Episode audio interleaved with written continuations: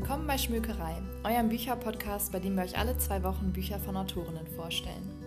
Wir, Rike und Leonie, sprechen dabei über Neuerscheinungen und Klassiker, Geheimtipps und Bestseller. Die können alle sehr unterschiedlich sein, haben aber eines gemeinsam: sie wurden von Frauen geschrieben. Warum wir uns bei unserem Podcast für diesen Schwerpunkt entschieden haben, verraten wir euch Folge für Folge. Also macht's euch gemütlich, vielleicht sogar wie wir mit einer Tasse Tee auf dem Sofa und folgt uns in die wunderbare Welt der Buchstaben.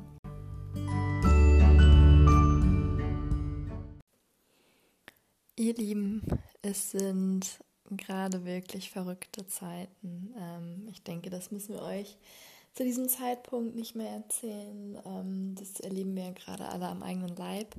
Nur so viel. Ähm, natürlich können äh, auch Rike und ich uns jetzt nicht sehen, äh, beziehungsweise nicht zusammen im Wohnzimmer sitzen. Wir sitzen jeder in unserem eigenen Wohnzimmer und ähm, möchten auch so ein bisschen mit der bisherigen Podcast-Struktur brechen für diese Folge.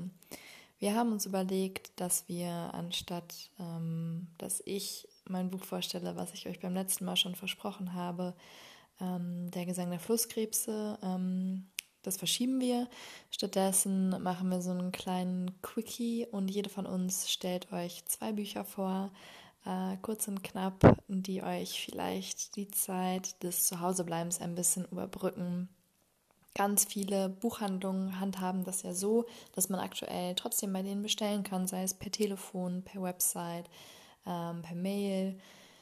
Und insofern könnt ihr euch äh, bei diesem Weg bestimmt auch Nachschub holen an Büchern, wenn euch langsam der Lesestoff ausgeht äh, und müsst dafür nicht bei den großen Online-Konzernen bestellen.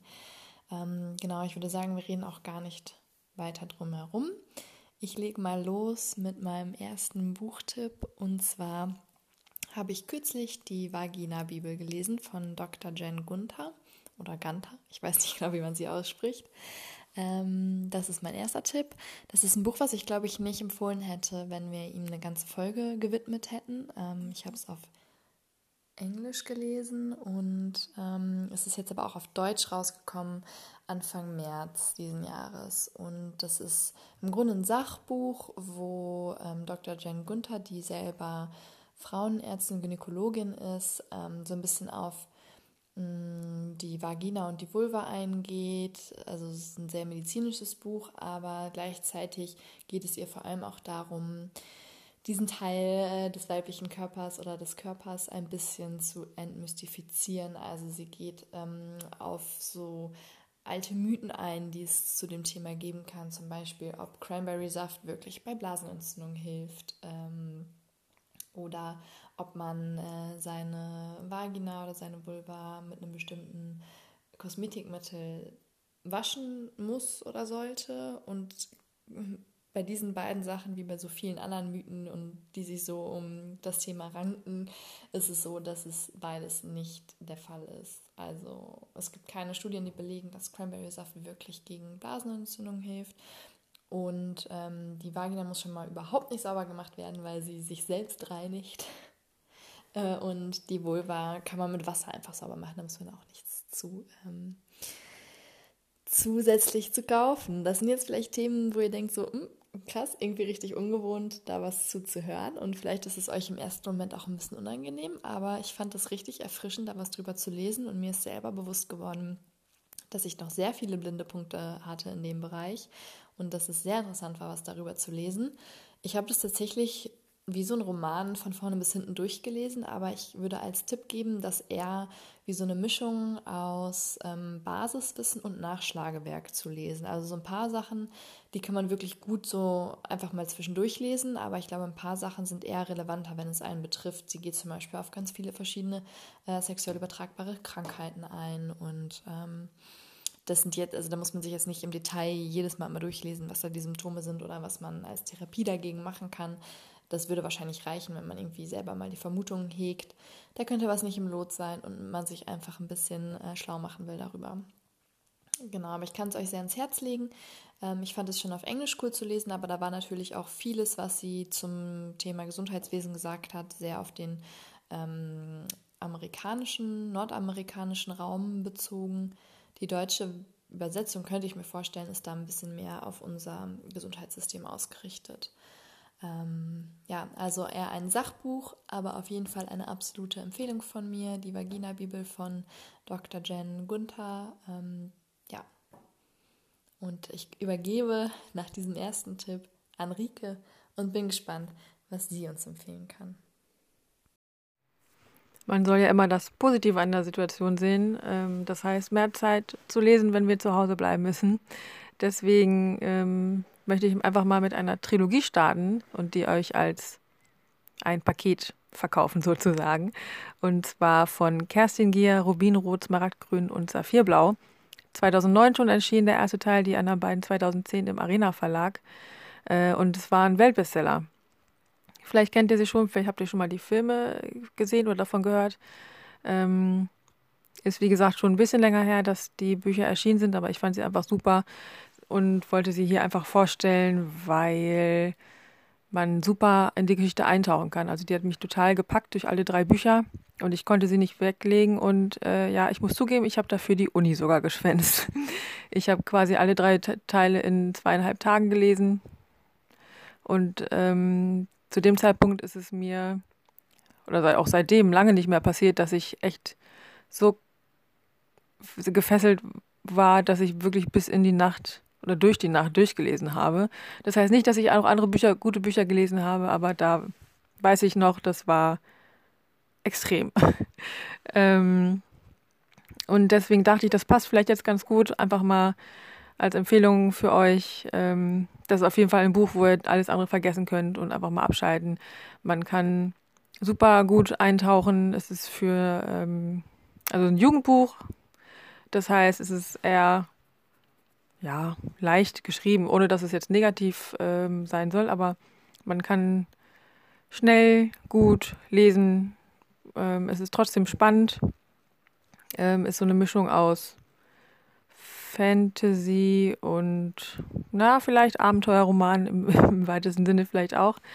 Ähm, es hat ein bisschen ähm, Liebe noch mit drin und ist eine gute Mischung und ähm, wie gesagt, einfach was, wo man gut eintauchen kann und sich wegträumen, vielleicht auch so ein bisschen. Ähm, in dem Buch geht es um Gwendoline. Die ist 16, lebt in London mit ihrer Familie und ähm, findet einen Tag heraus, dass sie durch die Zeit springen kann. Ähm, damit geht sie dann zu ihrer Mutter und erfährt, dass das Zeitreisegehen in ihrer Familie vererbt wird und sie ähm, anscheinend das Gen abbekommen hat, obwohl ihre Cousine eigentlich ihr ganzes Leben darauf vorbereitet wurde. Und das ähm, schafft natürlich so den ersten Konflikt in der Familie. Und ähm, ja, sie muss dann die Stelle oder die Position ihrer Cousine da in der Loge einnehmen, die sich um die Zeitreisenden kümmert und trifft da auf Gideon, der das Zeitreisegehen auch geerbt hat und muss mit ihm durch die Zeit reisen und Aufgaben erfüllen, die von der Loge vorgegeben werden. Und das ist alles, alles sehr ja, geheimnisvoll und es wird ein großes Geheimnis gemacht, was ihr ziemlich gegen den Strich geht und äh, sie dann ihr eigenes Ding macht letztendlich und damit natürlich auch ein bisschen Chaos in der Loge auslöst. Das klingt jetzt erstmal vielleicht ein bisschen banal, aber wie gesagt, ich fand es sehr spannend und es ähm, ja, es ist einfach eine schöne Geschichte. Man wird reingezogen, man muss nicht, man, man muss schon irgendwie mitdenken. Es ist jetzt wieder blöd ausgedrückt, aber ähm, ja, es macht einfach Spaß zu lesen, mal mit mitgezogen und es ist eine schöne Mischung mit einem schönen Ende. Dazu wurden auch die Filme gedreht, wenn ihr die vielleicht schon kennt. Ähm, wenn ihr die Filme gesehen habt und denkt, hm, ja, nee, ist nicht so meins, liest das Buch trotzdem oder die Bücher trotzdem, weil die Filme, besonders der zweite und der dritte Teil, stark abweichen von den Büchern. Das fand ich schon krass. Ich, ich finde das auch immer ein bisschen fies, wenn man das Buch oder die Geschichte so krass verändert. Ich frage mich immer, was die Produzenten sich dann denken.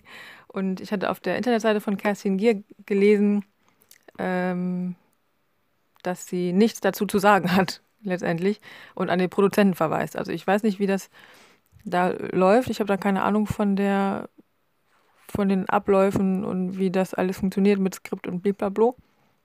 Aber das fand ich nochmal spannend, was die Produzenten sich dabei gedacht haben. Also wenn ihr nur die Filme gesehen habt, lest die Bücher auf jeden Fall trotzdem, die sind äh, tausendmal besser.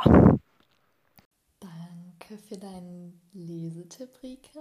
Ähm, als nächstes stelle ich ein Buch vor, das einige von euch vielleicht schon kennen, ähm, weil es auch schon ein bisschen länger jetzt auf dem Markt ist. Es geht um Untenrum frei von Margarete Stukowski.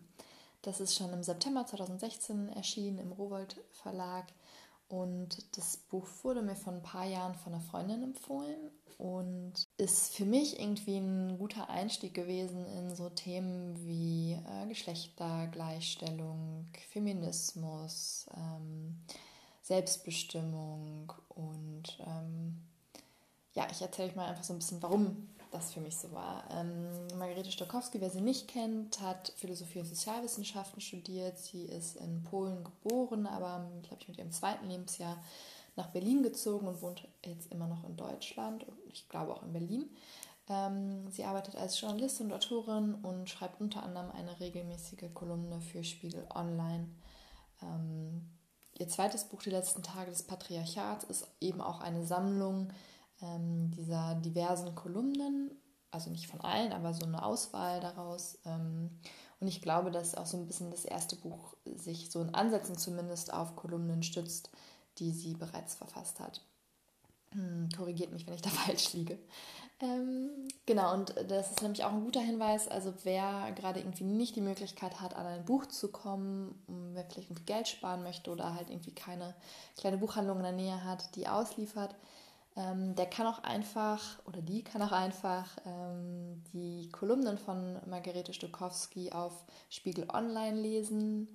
Das ist super informativ, dass sie wirklich richtig viele Themen beackert und das sind auch mittlerweile sehr viele Kolumnen. Also damit habt ihr auch allein schon sehr viel Lesestoff und man lernt auch was dabei. Man muss nicht unbedingt dann das Geld für das Buch ausgeben, aber es lohnt sich, wer es doch tun möchte.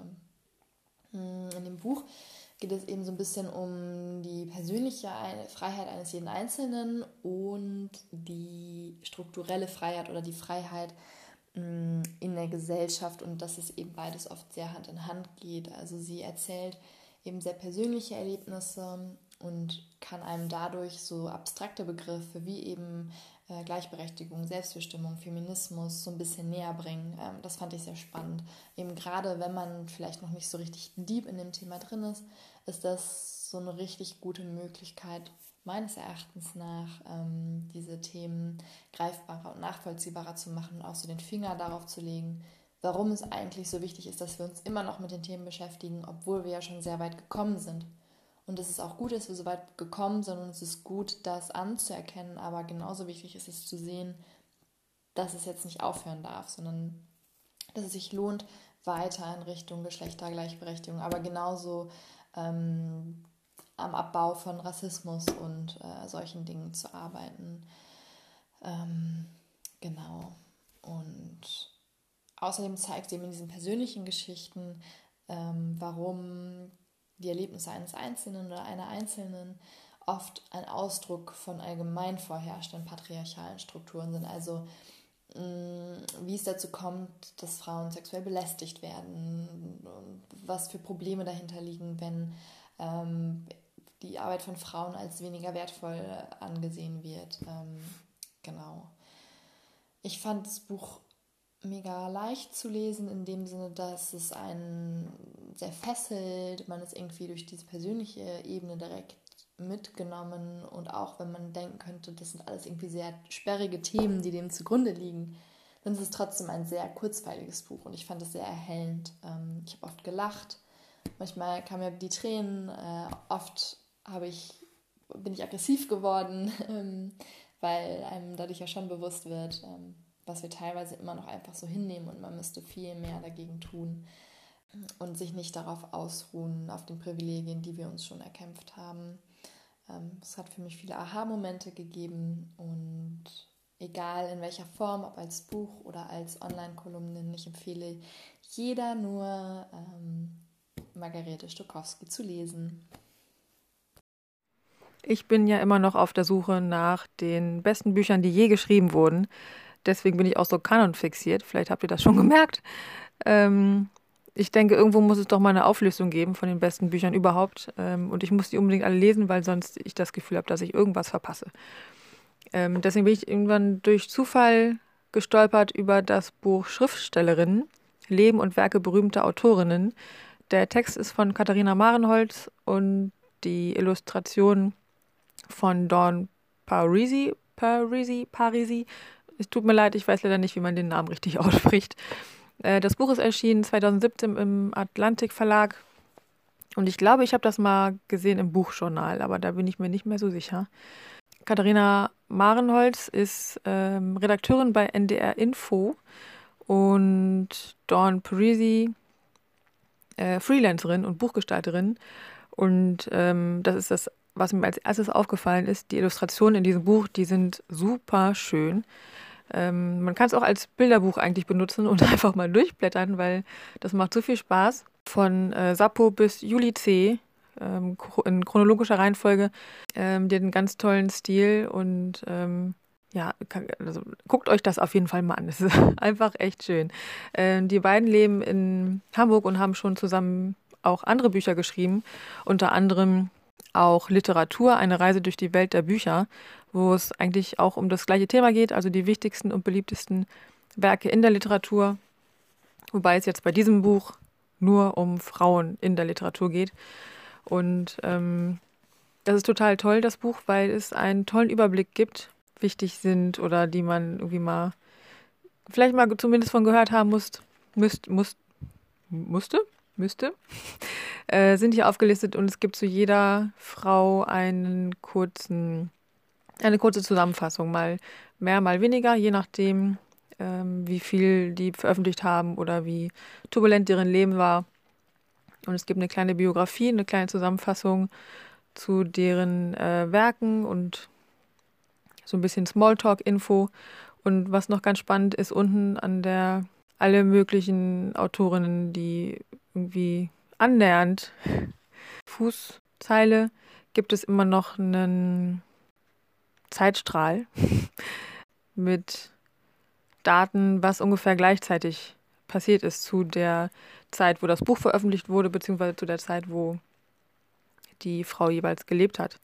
Ähm, und das ist ganz spannend, um das auch mal irgendwie in Relation zu setzen. Und gibt, wie gesagt, einen tollen Überblick über ähm, wichtige Werke in der Literatur von Frauen.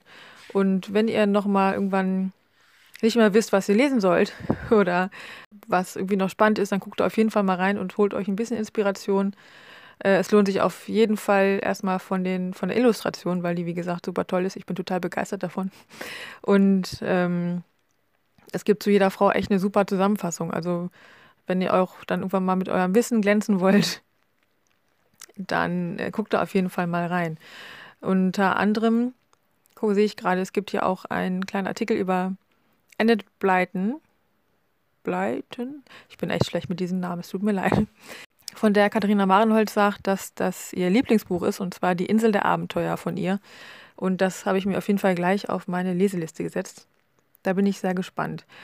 Ich habe immer Probleme, irgendwem zu sagen, was mein Lieblingsbuch ist, weil ich habe irgendwie kein Lieblingsbuch. Ähm, ihr könnt ja mal schreiben, was, wie das bei dir ist. Oder Leonie, wie sieht denn das bei dir aus?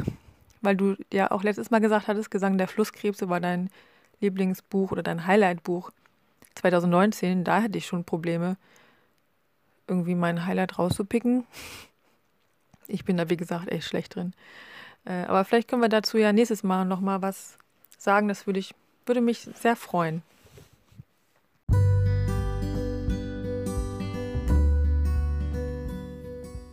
Hoffen, wir konnten euch mit diesen Lesetipps ein bisschen unterhalten und euch Inspiration liefern für euren Lesestoff in den kommenden Tagen und Wochen und hoffentlich nicht Monaten. Wir werden mal schauen, wie es aussieht mit der nächsten Folge, ob es wieder ein ähnliches Format wird oder ob wir es durch andere Möglichkeiten schaffen, unser normales Programm fortzusetzen und ich euch endlich vom Gesang der Flusskrebse erzählen kann. In dem Zusammenhang werden wir dann auch über Lieblingsbücher ausführlich sprechen Bleibt gesund, bleibt drin, bleibt in Kontakt mit euren Liebsten, mit euren Großeltern, mit euren Nachbarn.